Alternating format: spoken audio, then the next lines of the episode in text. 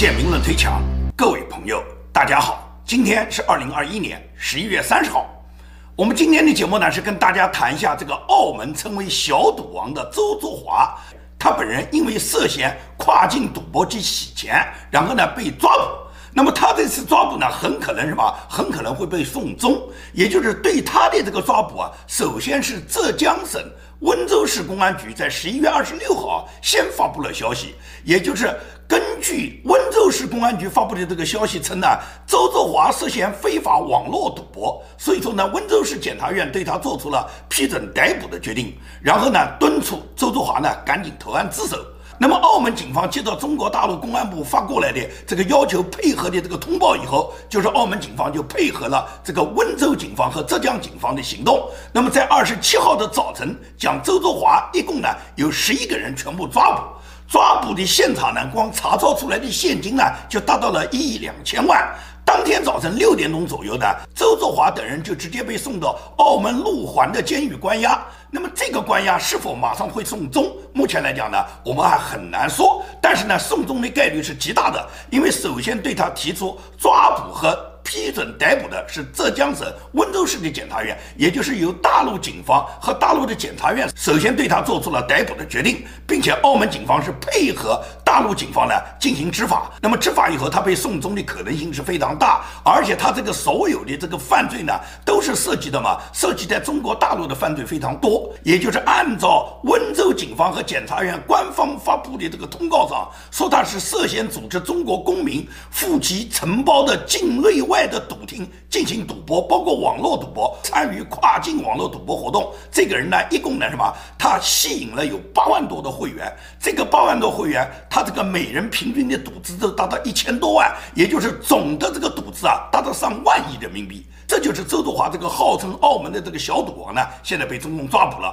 他这个抓捕为什么会产生那么大影响力呢？周作华究竟是个什么人呢？中共为什么要抓他呢？那么这个赌钱在中国难道不是官商勾结，给共产党很多官府和共产党的大官贵人给他们提供洗钱方便的地方吗？为什么要抓捕他呢？为什么抓捕他？从官方上来讲，说他是涉嫌组织了中国公民赴其承包的境内外的赌厅，参与网络赌博，参与洗钱了。但实际上嘛，实际上除掉周作华。除了有中国共产党，就是中国大陆官方想除掉这个周作华的这个一部分因素，也有澳门原来的赌王何鸿燊家族呢，他这个家族在中间做的巨大的推波助澜，也就是这个周作华最终呢是被澳门这个原赌王家族，就是何鸿燊家族完全牺牲的一个牺牲品。那么这个周作华究竟什么来历？他是凭什么发达起来？共产党为什么对他这一个亲共的这个赌王要把他抓捕？那么呢，简单的我跟大家呢来介绍一下这个赌王，也就是周作华他本人的这个来历。周作华今年只有四十七岁，比较年轻，是个七零后，一九七四年才出生。他这个出生呢是非常贫穷的，他是出生在澳门的一个草根家庭，家庭是很底层的，是没有什么钱，没有什么背景的。他是靠自己不断的勤奋努力学习打拼，然后最终呢才在澳门呢。成就他所谓小赌王的这个地位，他这个小赌王的地位是经过他多年的努力以后呢，他已经在澳门呢创立了叫太阳城集团。他这个太阳城集团呢，它的业务呢非常的大，除了有博彩业，还有旅游啊，还有电影制作啊，餐饮、金融都有。他接拍的电影影片，就是他这个公司涉及的各种电影影片有六十多部，包括很多爱国影片、红色影片，像《长津湖》啊、《湄公河行动》啊这一类的红色影片呢，他都有所涉猎。也就是他的公司所涉及的各种参演的影片，一共达到六十五部电影，然后总票房达到多少？总票房都达到一百三十亿港币。也就是在周作华控制的这个太阳城的赌博集团，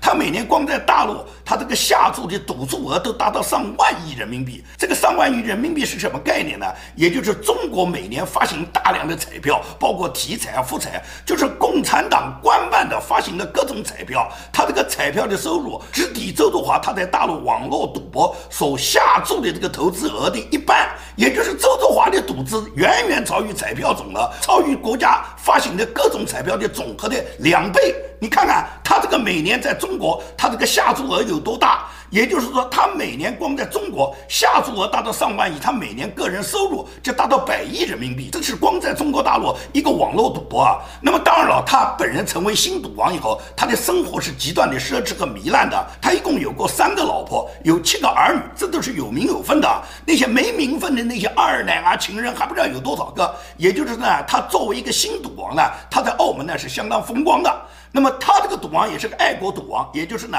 他在中共建党百年时候，他自己发表过一段演讲，这段演讲视频网络上能找到。他就说呢，作为中共建党百年，他对共产党最想说的两个字呢，就是感恩，因为是共产党带来了澳门的一国两制，是共产党带来了中华民族的伟大复兴。也就是呢，他完全是投靠习近平，把共产党呢跪舔。他为什么要跪舔共产党呢？这跟他当时的处境已经岌岌可危呢，有绝对的关系。因为呢，这个赌王的诞生呢，他实际上一开始就是一个跑马仔，也就是在整个澳门赌场里面普通的一个小的马仔。因为他的出生呢是很贫穷的，他是出生在澳门一个普通的草根家庭，从小他就不爱读书，也就是呢书也没好好读，老早就不上学，到外面去打工了。那么大家都知道，澳门是一个单一经济，就是赌场经济，澳门完全就是靠赌场支撑的这个城市。在澳门你要去打工，你百分之百是进赌场。所以说呢，他到赌场呢去干什么呢？在赌场干的这个活叫叠马仔。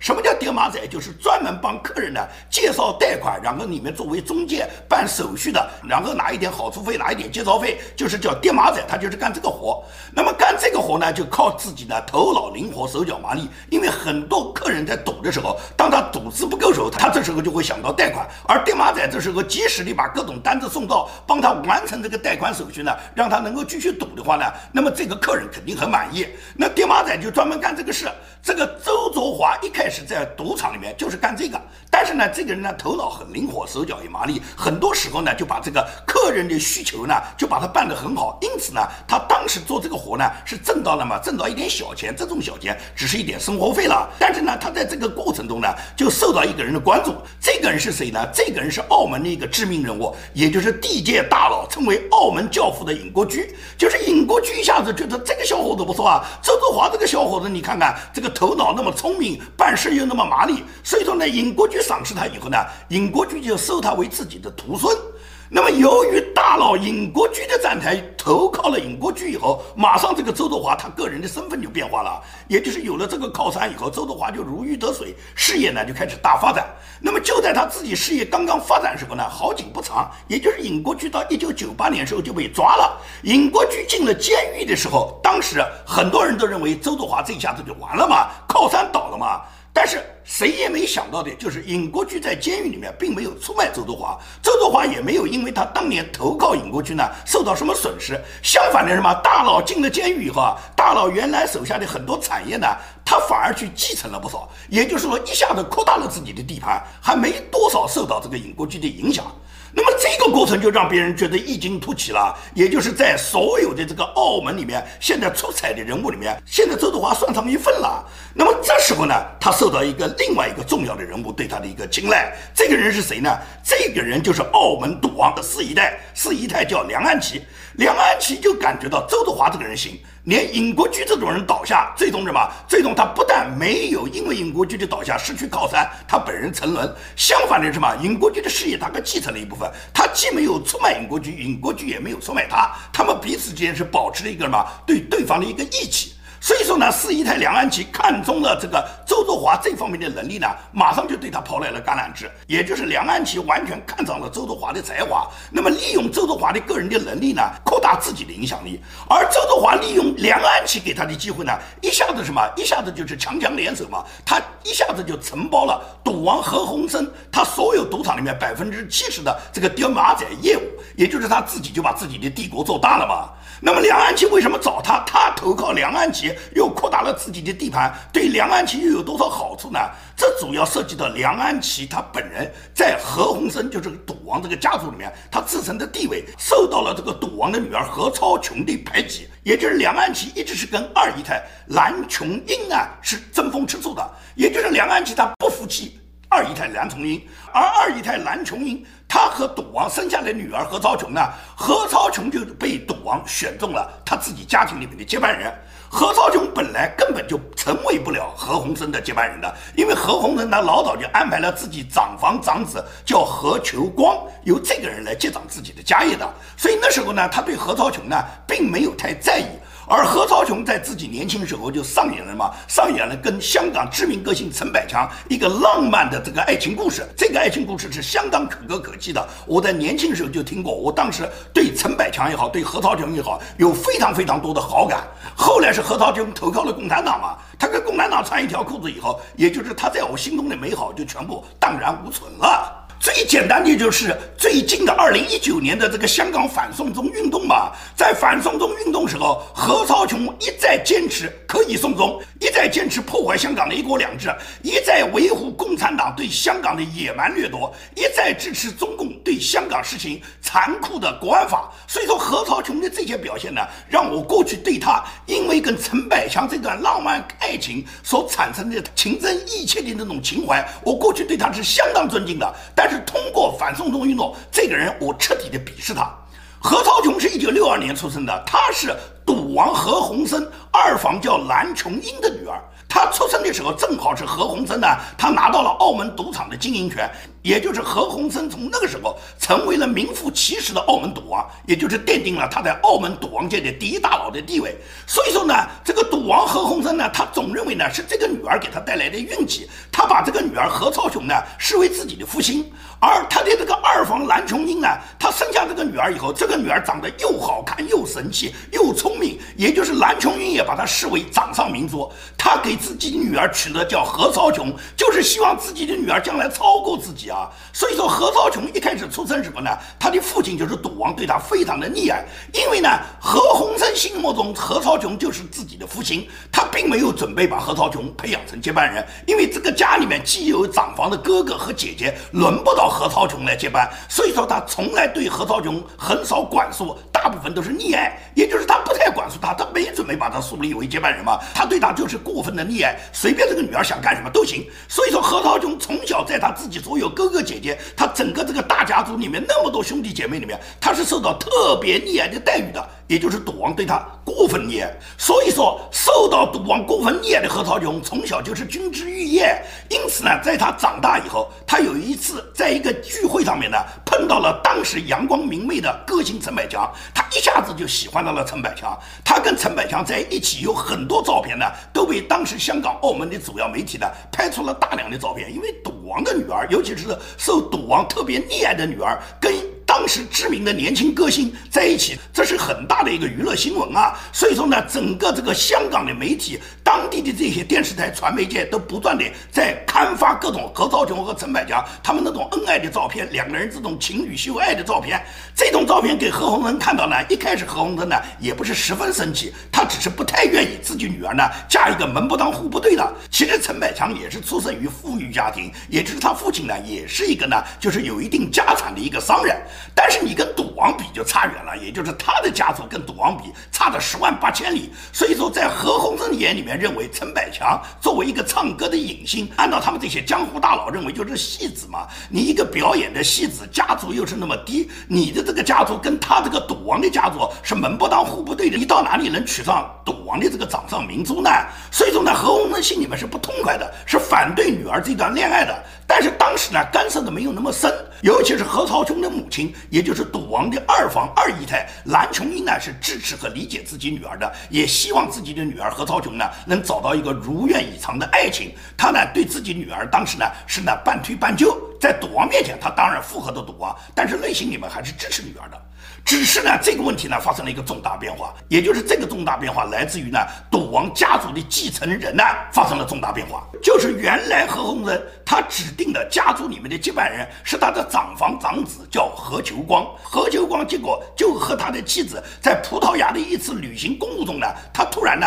因为车祸丧生了。那么这个车祸上升了，就意味着赌王何鸿燊他就没有接班人了，他原定的接班人现在就不存在了。所以说赌王是万般心疼啊，因为这个长房长子是他培养了多年，从小就管教，对他管教极严，希望什么，希望这个孩子成绩大业。而且赌王何鸿燊当时在澳门是说一不二的人物，是澳门最大影响力的人物，所以说他培养这个儿子也是花了大的气力。可惜呢，这个孩子呢英年早逝，他因为一场车祸就没命了。那么痛失爱子的他，只能什么，在他自己众多的儿女里面重新挑选继承人。那么这个挑来挑去，最终他就认定二房蓝琼英生的这个女儿何超琼是最合适，也就是何超琼从任何一个方面都称赌王的心，并且何超琼除了他自己本身专业学的是商科之外，何超琼聪明能干、有担当、有能力，并且在整个家族里面威望也很高。所以说呢，这个赌王就选中了何超琼作为自己的继承人。那么，既然何超琼作为继承人，何超琼怎么能允许你跟陈百强在他眼里面是一个唱歌的戏子在一起呢？坚决要求何超琼，你必须以家族大任为自己的己任，你必须要承继家族大业，而跟你这个戏子呢，跟这个陈百强这个个性呢，你要彻底断绝来往。何超琼一开始是坚决抵抗父命啊，他不同意啊，他怎么会为了继承自己的家业，在父亲的这个命令下，他就牺牲自己的爱情呢？他是不愿意的，所以他一开始都是抵抗父命，明确告诉他父亲：宁要爱情，不要江山，我不要继承你的什么家业，你家里面有的是儿女，你想给谁继承给谁继承，我宁愿不做赌王的女儿，我都不要这个家业。当时何超琼就是这个态度啊。但是这个情转之下是什么？是来自于四姨太梁安琪的逼宫。四姨太梁安琪呢，是何鸿燊最后一个姨太太，也就是何鸿燊最宠爱的一个姨太太。那么这个梁安琪自从嫁给何鸿燊之后呢，她一直想谋得自己在家族中的地位，希望自己能获得这个家族里面赌王的遗产。而按照当时香港的法律呢，香港是承认大姨太和二姨太的。三姨太和四姨太以后的所有姨太太，她都只能算是赌王的情人。按照继承法上来讲，如果赌王没有专门给他们留有遗嘱，没有指定财产继承的话，他们是一分钱都没有的。所以说呢，当时在这种情况下，这个四姨太梁安琪呢，她看到大房已经不在了，大房长房的长子也不在了，那么她认为她自己这个姨太太、四姨太跟二姨太没什么区别啊。所以说呢，四姨太梁安琪她就公开讲过，都是姨太太，没有什么谁大谁小。既然都是姨太太，大家都可以分享。赌王的财产，四姨太梁安琪的这一番逼宫的话，就导致了二姨太蓝琼英的极大不满。蓝琼英她认为，在按照香港当时的法律。大房不在的情况下，她这个二姨太是理所当然的享有她自己老公就是赌王何鸿燊所有姨太太资产这一块继承权，哪轮到你四姨太梁安琪你来指手画脚呢？但是梁安琪的逼宫呢，导致了嘛？导致了何鸿燊这时候呢，他开始想改变过去姨太太里面大家不同的地位，也就是蓝琼英感觉到自己的地位受到威胁了嘛，所以说他急需要自己的女儿能得到赌王传承的地位，急需要自己的女儿何超琼能成为这个家族里面的大掌门，这时候。你如果是何超琼，你嫁给了陈百强，显然这个家族的重担是不可能交给你的。因此，蓝琼英从自保的角度，从他为了维护自己在家族中地位的角度，从他自己跟四姨太梁安琪争风吃醋的角度，她都这时候转向支持了丈夫，支持了何鸿燊，坚决反对何超琼你再嫁给什么陈百强。所以说，作为何超琼，在父亲也反对，母亲也反对，而且有家族大任要交给他。他本人必须有继承权，并且要击退四姨太梁安琪对他母亲的争风吃醋，尤其是对他这个继承人的排挤。在这种情况下，就是家族里面的因素占了上风。所以说，何超琼最终只能是含泪接受了父亲的安排，跟陈百强断了。最终呢，按照父亲的安排，嫁给了船王的孙子许敬亨。许敬亨这个人可能大家印象不深，但是许敬亨后来在跟何超琼没有几年以后就离婚了，娶了什么？娶了港姐里面最美的那个港姐李嘉欣，也就是娶李嘉欣那个人许敬亨，就是一开始何超琼的前夫。那么当时这个故事就是这样，也就是呢，何鸿燊确定了自己的女儿何超琼为自己。整个澳门赌业的这个继承人，那么何超琼最终也是按照父亲的要求，嫁给了船王的孙子许金亨，跟陈百强就拜拜了。那么陈百强在失去了心爱的爱人何超琼之后，陈百强呢每天就借酒浇愁。他写了一个传唱至今的人人都喜欢的歌曲，叫《偏偏喜欢你》。你到网上一查就能查到这首歌。这首歌就是陈百强专门为何超琼写的。他经常是唱着这个歌曲喝酒，最终呢他就是酒越喝越多，靠喝酒呢来消磨自己的意志。有一次呢他是在酒里面下了很多的安眠药，最终呢就是把他自己喝了以后呢喝成了植物人。在他成为植物人以后，一共在床上躺了十。七七个月，最终呢，十七个月以后，他还是呢一命归西。也就是陈百强他本人因为借酒浇愁，最终是酒里面下了安眠药，然后成为植物人。这一段时间，何超琼是相当痛苦的。他几乎是每天都去看陈百强。那时候陈百强躺了十七个月，是眼皮都睁不开，没有说过一句话。那么最终把陈百强送走的那天，何超琼不顾他整个澳门家业里面的继承人的地位，不顾他已经是许晋亨太太的地位，他仍然跟陈百强的母母亲扶棺大哭。也就是在那次陈百强的葬礼上面，何超琼表现了他对陈百强的百般恩爱。当然，这个爱情就早就过去了。所以说呢，后来何超琼就继承了整个家业。何超琼继承了自己家业以后，他马上就知道，在整个家族里面对他威胁最大的就是四姨太梁安琪，所以他一直要收拾梁安琪。但是赌王在世的时候呢，是不能这样做的，因为赌王是很溺爱他这个四姨太的。所以何超琼一边是承继着父亲的大业，一边什么，一边安抚着自己整个家族里面的其他人员，同时呢，也在不断的呢，就是呢，去边缘化四姨太。但是四姨太是动了很多脑筋的，四姨太的手段是相当多的，在争夺家族财产，在排挤他人、提高自己地位方面，四姨太梁安琪她是相当有脑子的。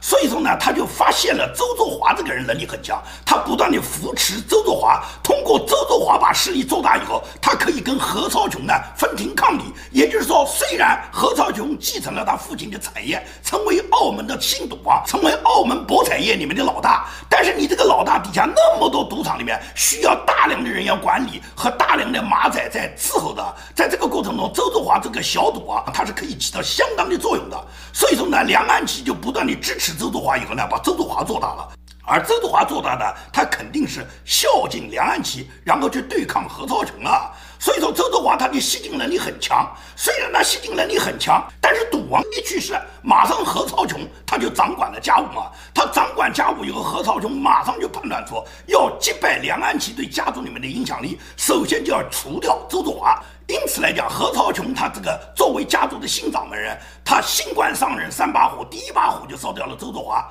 周作华都被何超琼定性为闲杂人等，不得参加赌王上当吊唁。也就是何超琼直接把周德华排挤在整个家族的势力范围之外。所以说呢，最终就变成了什么？变成了周作华他被何超琼完全的踢出这个博彩业，他在博彩业没有地位，因为何超琼排挤他。何超琼排挤他，光四姨太支持是没用啊。虽然很多人认为何超琼与四姨太梁安琪的权力角逐，周作华成了最终的牺牲品，可能是有这方面原因。但实际上呢，还是周作华他的行为是越界的，也就是他开办的各种网络赌博，尤其在中国大陆开办的这些网络赌博啊，已经被大陆警方严密监视。何超琼跟中共大陆警方高层他这个关系不要太密切，所以说何超琼他知道早晚有一天周作华会出事。他为了避免引火上身，他果断地切割了周作华，也就是何超琼跟周作华切割以后，周作华在澳门就没靠山了，没有靠山，这时候周作华怎么办？周作华马上就选择共产党嘛，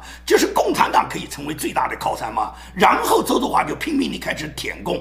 几乎你可以看到，共产党势力范围内的人，无论是大陆的还是海外的，只要涉及到黄赌毒的各种黑社会，从大佬到马仔，没有一个是不爱共产党的。这就是小流氓和大流氓的区别嘛，也就是所有的小流氓，他最终都要拜码头的嘛。而最大的码头就是共产党嘛。谁在共产党面前还敢讲黑社会？你们的黑社会啊，能比共产党更黑？所以说，周作华就知道。澳门赌王何鸿燊如果靠不住，何超琼哪还不待见了，但是共产党哪能待见就行，投靠共产党就行。所以说呢，周作华马上就变成什么？他就是跪舔共产党，他跟共产党就输送了大量自己的利益，跟共产党大量的官商勾结，他本人也变成了红顶商人了嘛。也就是他多年来都担任广东省政协常委。二零一五年，他还被委任为澳门行政特区文化产业委员会的委员，他还担任澳门地区中国和平统一促进会的顾问。二零二零年一月份，他接受央视的访问，以澳门红顶商人、澳门影视制作文化协会会长的身份接受呢央视对他的访问，对他的吹捧。他本人不放弃任何一个吹捧共产党的机会，包括这次建党百年，在建党百年，他自己专门发布一个视频，就说他对共产党完全是感恩，没有共产党就没有一国两制，没有共产党就没有中华民族复兴的伟大明天。那么其实大家都知道，是共产党亲手破坏了一国两制，是共产党用一国两。制的名义欺骗了全世界，最终共产党亲手毁掉了一国两制，也就是澳门的一国两制，香港的一国两制现在都不存在。他本人一再拥护共产党，拥护共产党送终。那么今年他本人就成为送终的范例，他很可能是被送到中国大陆，然后在中国大陆受审的。作为澳门人，他最终不是按照澳门的法律，不是按照特区的。法律来制裁他，最终是按照中国共产党、中国大陆的法律制裁他，他这个人就可以被枪毙，就这么简单。也就是按照中国的法律，像他这么大的罪就可以被枪毙。所以说，周作华这次共产党对他的打击，绝不简简单单的是打击一下他在大陆开设赌场，这个什么转移资金、洗钱，最重要的嘛是政治上的势力。也就是周作华他这个太阳城网络赌博平台，他在中国境内有八万多会员，这些会员非富即贵，基本上都是共产党的大官要人和中国的那些官商、那些富商，以及这些富商的什么姨太太啦、二奶情人啦。那么每年他们这里面下注的这个人民币总额都达到上万亿，他本人获得的利润都达到上百亿，大量的钱通过地下钱庄流往境外，尤其是他通过拍电影啊，通过洗钱啊，各种方式呢，就把大陆的这些贪官们的钱全搞到境外了。那么中纪委他掌握了这个线索以后，他。不能不把这个渠道堵住啊！所有的钱洗往境外的时候，有很多钱是要被习近平要控制住的，有些钱是不允许你出去的。再一个，那些反对习近平的那些政治家族，那习近平就拿这个事情就可以作为一个源头，然后就打击他的政治势力嘛，打击反对他的政治势力嘛。周德华这次被抓，跟习近平他在二十大连任要能够确保他自己的连任地位，打击他的政治反对派有极大的关系的。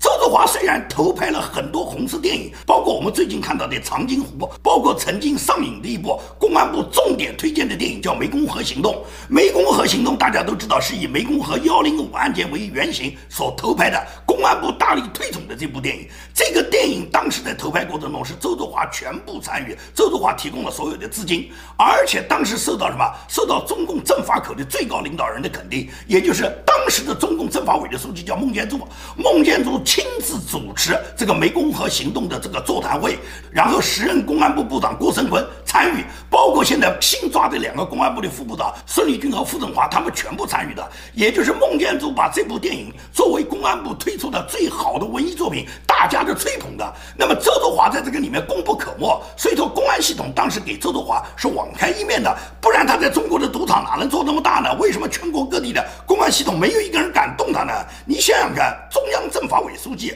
公安部部长、公安部的副部长全部来为他投资的这部影片捧场，跟他之间是一种什么关系啊？所以说，他在这个何超琼在澳门打击他以后，在澳门被排挤以后，他就把他自己的战场转移到中国大陆，在中国官商勾结情况下，在公安部对他的大力的庇护下，他在中国什么都能干。今年抓他，现在肯定跟公安部现在的领导人有关了。现在的领导人是王小红，不是你认为郭声琨现在在当政法委书记，赵克支持公安部部长，他们就可以放过周作华。现在是王小红执掌公安部，也就是王小红现在担负的公安部的重职以后，他马上现在就开始什么修理你周作华，修理你周作华肯定是拖住你周作华后面公安系统里面其他大佬，把这些大佬都拽出来嘛。这些大佬拽出来干什么？他们就是习近平政治反对派，习近平就要打倒这些人。所以说，你不要简简单单看到是一个什么澳门的新赌王被中共把他一锅端了，把他最终送终了。中共抓捕这些人都跟他背后有强大的政治势力有关，都跟习近平需要确保他自己二十大的连任有关。